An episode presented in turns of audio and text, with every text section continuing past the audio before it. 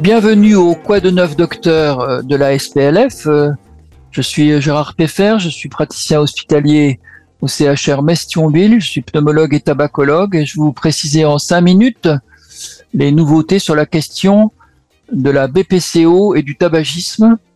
Quelles sont les attentes des patients? Quelles sont les réponses des professionnels de santé? Ce programme euh, est réalisé dans le cadre des jeudis de la SPLF et sera disponible sur le site de la SPLF. Bien vous le savez, le tabagisme est le premier facteur de risque de la BPCO. Dans la première partie, je vais développer euh, le portrait du patient fumeur atteint de BPCO. 40% des patients chez lesquels le diagnostic est posé poursuivent malheureusement leur tabagisme. Ces fumeurs sont des fumeurs récalcitrants. je vais montrer un petit peu les caractéristiques de leur tabagisme et le fait que les bénéfices du sevrage sont pourtant importants tant au niveau respiratoire que sur la mortalité. Dans la deuxième partie, je vais rappeler les attentes des patients. Une enquête de 2016 en France montre que ces patients nous disent que leur prise en charge du tabagisme est insuffisante, qu'ils sont trop souvent incités à arrêter sans réelle prise en charge, sans qu'on mette en route des traitements. Dans la troisième partie, je vais proposer tout ce que l'on peut envisager dans l'aide au sevrage. Toutes les sociétés savantes recommandent le sevrage en cas de BPCO. Il faut d'abord faire un bilan tabac, savoir où en est ce patient, quelle est sa motivation à l'arrêt, en sachant qu'aujourd'hui elle n'est plus indispensable, et j'insiste longuement euh, dans l'exposé, pour la mise en route des traitements qui doivent être rapidement envisagés.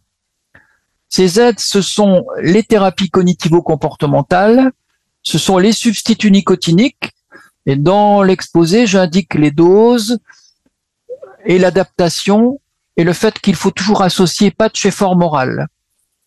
À côté des substituts, ça peut être la varenicline, qui n'est pas disponible actuellement, mais qui va le redevenir sans doute en 2024, le bupropion. On discutera également pour savoir si le fait de réduire son tabagisme est utile ou pas, et les conditions de la réduction. On discutera également euh, du recours à la cigarette électronique ou vapoteuse et les conditions d'emploi pour améliorer les taux d'arrêt. On parlera également du suivi qui est un des éléments majeurs de la réussite et de savoir quoi suivre et comment dédramatiser les rechutes qui font partie du parcours du fumeur. Enfin, dans la quatrième partie, j'envisagerai euh, le rôle de quelques approches innovantes, l'éducation thérapeutique du patient dans le contexte du sevrage tabagique, l'intégration du sevrage dans les programmes de réhabilitation respiratoire, et puis d'autres options comme les nouvelles TCC, thérapie de pleine conscience, les stimulations magnétiques transcrâniennes, la réalité virtuelle, et puis également la e-santé avec euh, les lignes téléphoniques, les applications, les réseaux sociaux, etc.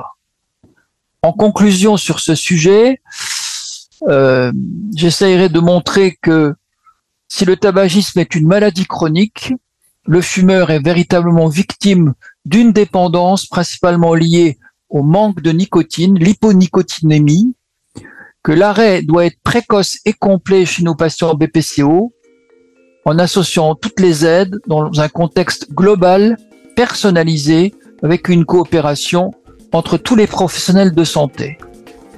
Je serai donc intéressé, lorsque vous aurez écouté ce programme, par votre retour sur cet exposé, en vous remerciant par avance de votre attention.